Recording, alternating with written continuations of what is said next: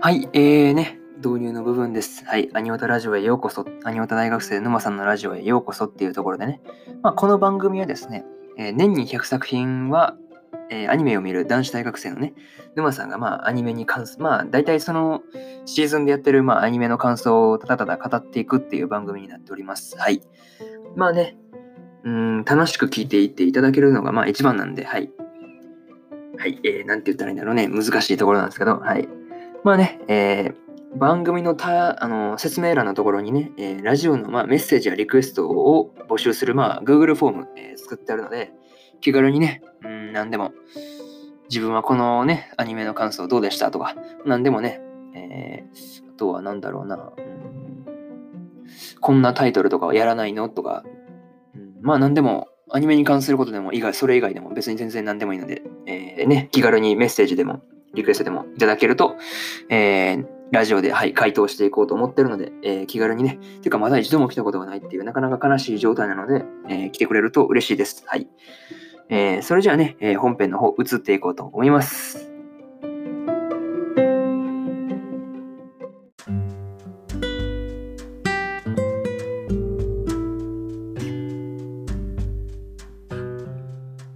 はい、えー、それではね、本編の方入っていこうと思います。今日はですね、えー、ピーター・グリルと賢者の時間の、えー、第6話の感想をですね、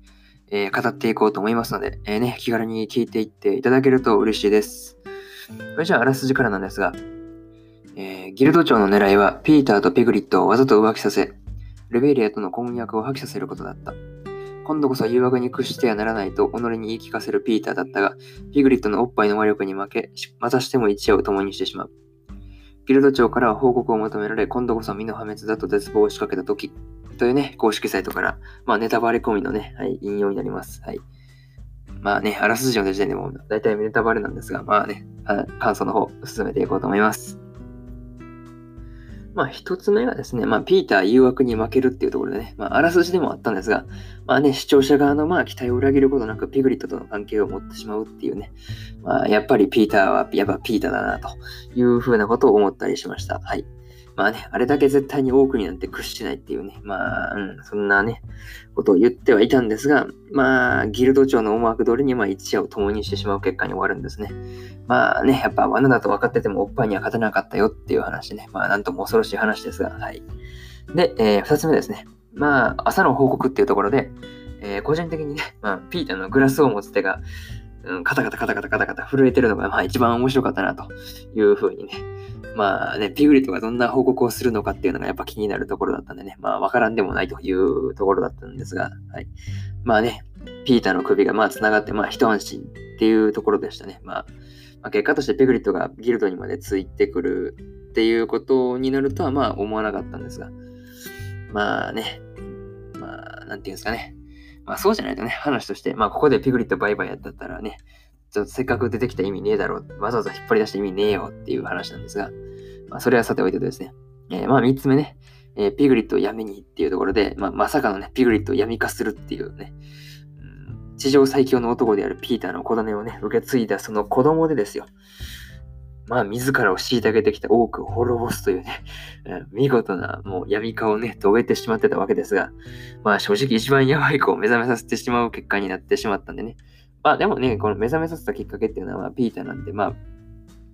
これは完全にピーターに責任があるんじゃないかなというふうに思ったりはしました。はい。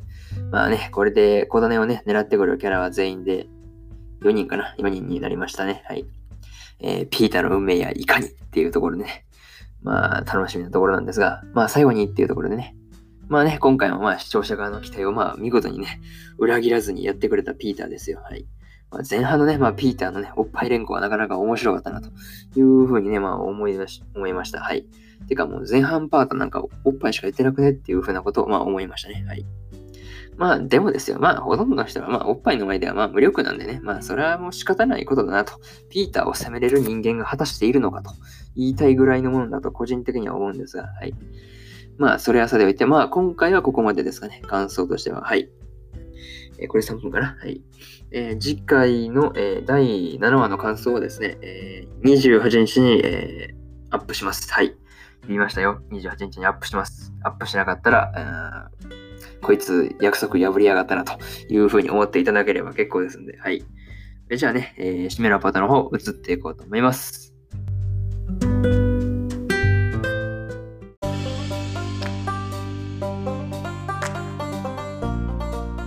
はい、えー、締めのパート移り変わりました。はい、えーね、うん。まあ、これからもね、えー、アニメのね、感想を、まあ、メインで発送し、はい、あ、噛んだ。ごめん。噛んだ噛んだ。ごめんなさい。はい。えー、ね、まあ、これからもね、アニメの感想と、えー、まあ、発信していこうと思っておりますので、えー、ね、え時間のある時にでも聞いて、聞きに来ていただけると、はい、嬉しく思います。えそれじゃあね、またね、あの、Google フォームから、まあ、しつこいようですが、まあ、質問、質問っていうかな、まあ、何でも、まあ、ご意見、感想等お待ちしておりますので、はい、気軽にね、何でも、まあ、送っていただければ、まあ、ラジオ内で紹介することもあるかもしれないですよ。はい。ていうか、まだ来たことないんで、絶対に紹介しますよ。はい。